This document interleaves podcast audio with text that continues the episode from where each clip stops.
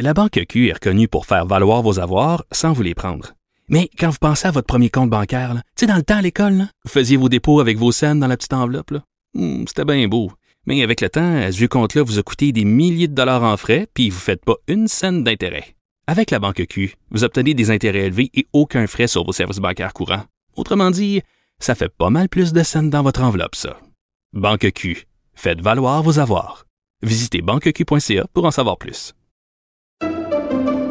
Pendant que votre attention est centrée sur vos urgences du matin, vos réunions d'affaires du midi, votre retour à la maison ou votre emploi du soir, celle de Desjardins Entreprises est centrée sur plus de 400 000 entreprises à toute heure du jour. Grâce à notre connaissance des secteurs d'activité et à notre accompagnement spécialisé, nous aidons les entrepreneurs à relever chaque défi pour qu'ils puissent rester centrés sur ce qui compte, le développement de leur entreprise.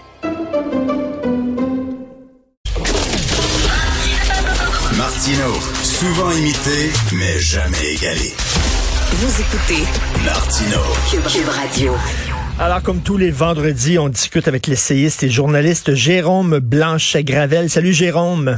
Richard. Écoute, euh, sur les médias sociaux, tu critiques beaucoup euh, l'autoritarisme sanitaire. Euh, tu parles souvent des Québécois. Nous autres, on se dit responsables ici. On écoute ce que le gouvernement nous dit.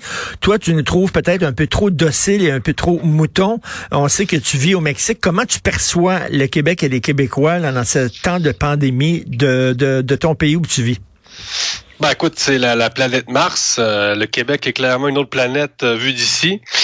Pas que le virus n'a pas frappé euh, au Mexique, euh, quoique là, on est rendu, on est rendu ailleurs. En fait, là, on parle, on parle pas vraiment d'une pandémie actuellement. On parle d'une pandémie, mais ce que je veux dire, c'est qu'on n'est plus du tout dans les mêmes impacts là, que les premières, deuxième vagues. Donc, le, le virus a frappé ici assez fort, surtout les, les obèses et les diabétiques. Il y a eu beaucoup de morts, etc., c'est sûr, mais le rapport euh, au risque euh, est totalement différent. M Monsieur Bocoté l'évoquait euh, tout à l'heure, ce fameux rapport au risque. Donc, c'est sûr que vu d'ici, les Québécois apparaissent comme extrêmement intolérants euh, au risque et, euh, et je, je, pense que là, euh, il va falloir que le Québec ait, une, une, sorte d'électrochoc parce que euh, on va commencer à faire rire de nous. C'est beaucoup, beaucoup, beaucoup trop. Ça va trop loin actuellement. Écoute, quand tu vas voir ton planificateur financier, il te demande c'est quoi ta tolérance au risque, OK? Parce que tu vas acheter des actions et il dit, tu veux-tu jouer fessier? C'est-à-dire euh, prendre des actions du gouvernement, puis tout ça. Tu n'auras pas un gros... Tu ne feras pas beaucoup d'argent, mais tu n'en perdras pas. C'est safe. Ou alors, tu veux risquer. Plus tu risques, plus que tu peux gagner gros. Je pense que les Québécois, tu dis, toi, qui on, on joue fessier. On fait attention. Pas mal. C'est trop. Euh, c'est beaucoup trop au début. Bon, euh, c'était normal. Moi-même, durant les, les cinq, six premiers mois de l'épidémie, euh, je suis resté observateur, c'est-à-dire je me suis pas trop mouillé, je regardais ça aller, euh, un peu comme tout le monde. Hein? Et c'est vraiment, euh, je te dirais, le, le couvre-feu. Hein? Euh, c'est à ce moment-là vraiment que j'ai cassé mm. et, qui, que j'ai rompu en quelque sorte là, avec la, la politique du gouvernement. Le Québec va avoir besoin vraiment d'une d'une réadaptation. Moi, je crains, je, je crains que euh, la, la, culture québécoise euh, sorte grandement affectée par euh, par la, la, la, la, perte des contacts sociaux, la perte des contacts physiques. Le Québec est en train de devenir l'une des sociétés les plus aseptisées au monde. Hein? C'est ça l'enjeu. Et bon, le système de santé, c'est clair qu'il est très, très fragile et qu'on peut pas faire n'importe quoi. Mais la culture québécoise aussi est fragile. Et la culture, ça a besoin de rapports sociaux. Tu pour comment ça marche une culture, ça a besoin de, de Mais... passion, ça a besoin de, ça a besoin que les, les gens sortent. Euh, je veux dire, dans la rue, on a besoin d'une effervescence pour faire euh, perpétuer une culture.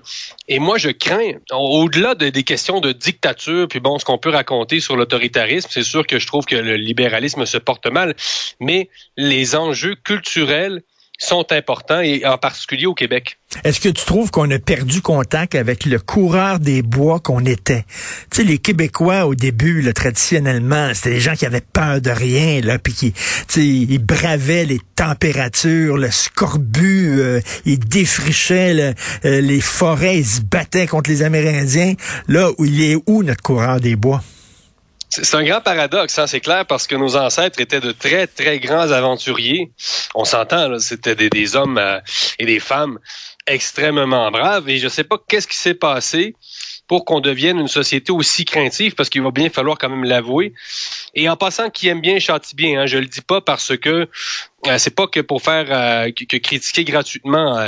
moi, je trouve ça triste qui arrive au Québec.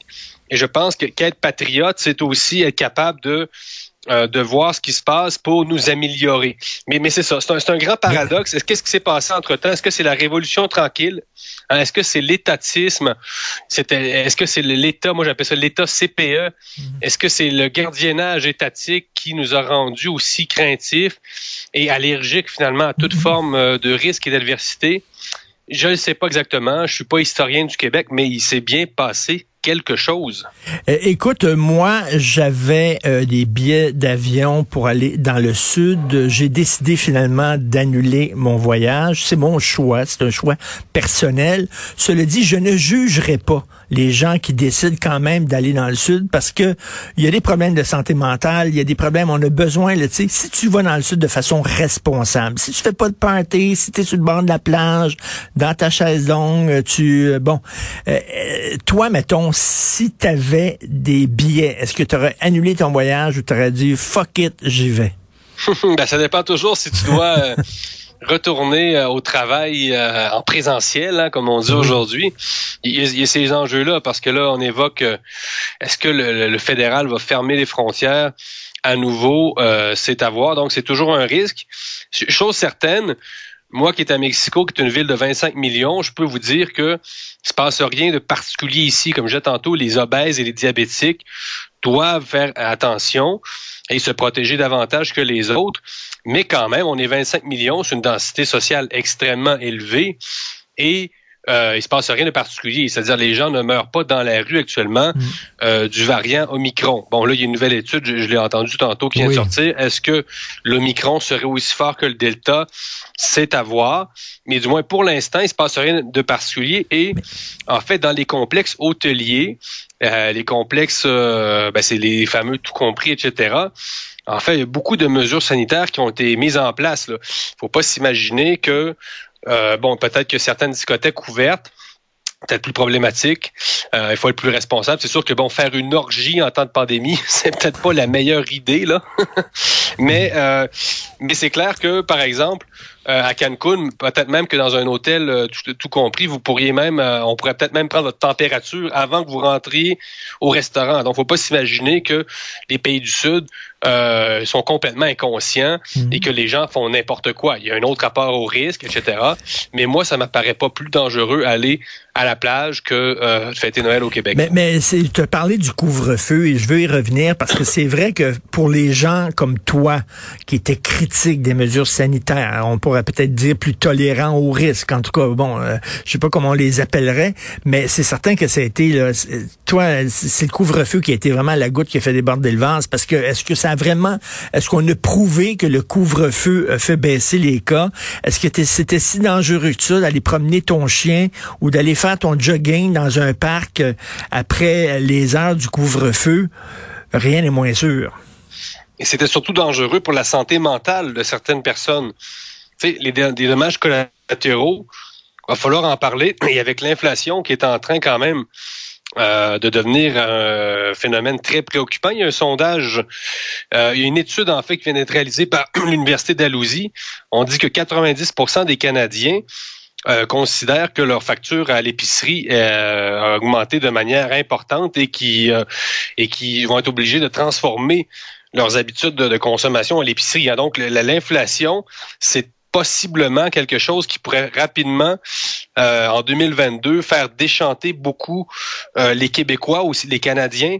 L'inflation euh, aux États-Unis est rendue à 7% L'inflation avait jamais été aussi élevée aux États-Unis depuis 1982. Hein, c'est donc à l'approche de Noël, il y, a, il y, a, beaucoup moins de cadeaux de Noël mmh. qui vont être donnés cette année aux États-Unis le pays de la consommation par excellence. Au Mexique, c'est 20% sur certains aliments. Je sais pas si vous imaginez 20% euh, dans un pays où certaines personnes, euh, beaucoup de personnes gagnent 15 dollars par jour, c'est c'est énorme. Donc c'est les dommages collatéraux vraiment il va y en avoir. Euh... C'est une période, c'est une période, euh, tu lourd, c'est lourd. C'est un temps des fêtes là, qui est vraiment pas très joyeux, pas très festif. Euh, tu dis bon, il faut prendre des risques en même temps. Est-ce que c'est pas un peu irresponsable? Parce qu'on nous demande, ce qu'on nous demande, c'est penser aux travailleurs de la santé qui sont épuisés. Puis si le système de santé, il y a trop de gens qui se retrouvent dans les hôpitaux, il y a des, il va y avoir du délestage, il va y avoir des opérations, des chirurgies qui vont être reportées. Il va aller bon et, et qu'on se doit d'être solidaire envers les travailleurs de la santé. C'est pour ça qu'il faut serrer à vis. T'en penses mhm. quoi de ça? Ben, je l'entends. Écoute, je dis pas qu'il faut être téméraire, il faut faire exprès. Puis il faut euh, faire exprès d'être 50 euh, avec les deux mains dans le bol de chips. C'est pas ça que je dis. Hein. les gens peuvent être intelligents, mais la question c'est euh, il y a quand même d'autres sources de mortalité. Euh, il faut profiter de la vie. C'est-à-dire que le cancer, actuellement, on sait, ça, ça, ça emporte beaucoup d'êtres chers. Et, et, pour certains, c'est leur dernier Noël. Hein, c'est leur dernier Noël. Donc, hmm. euh, est-ce que est-ce qu'on va se priver d'un Noël à, à, 10, à 12? Bon, là, là c'est rendu à 10. Mais est-ce qu'on va se priver de derniers moments? Potentiellement, on hmm. s'entend dans les hypothèses, mais il y a quand même d'autres sources de mortalité dans la vie. Là. Et j'ai, euh, Jérôme, mais il va falloir apprendre à vivre avec le virus, là, parce que, tu sais, avant qu'il soit totalement éradiqué, le virus, puis que la pandémie soit terminée, ça peut prendre des années, là. Tout à fait. Ben oui, on répète ça. Même le, ministre Dubé l'avait dit, apprendre à vivre avec le virus. Donc, est-ce qu'apprendre à vivre avec le virus, c'est de retourner toujours euh, au confinement, euh, ben pour moi non, ça, ça devrait pas être ça. Puis encore une fois, il s'agit pas de nier le hmm. virus.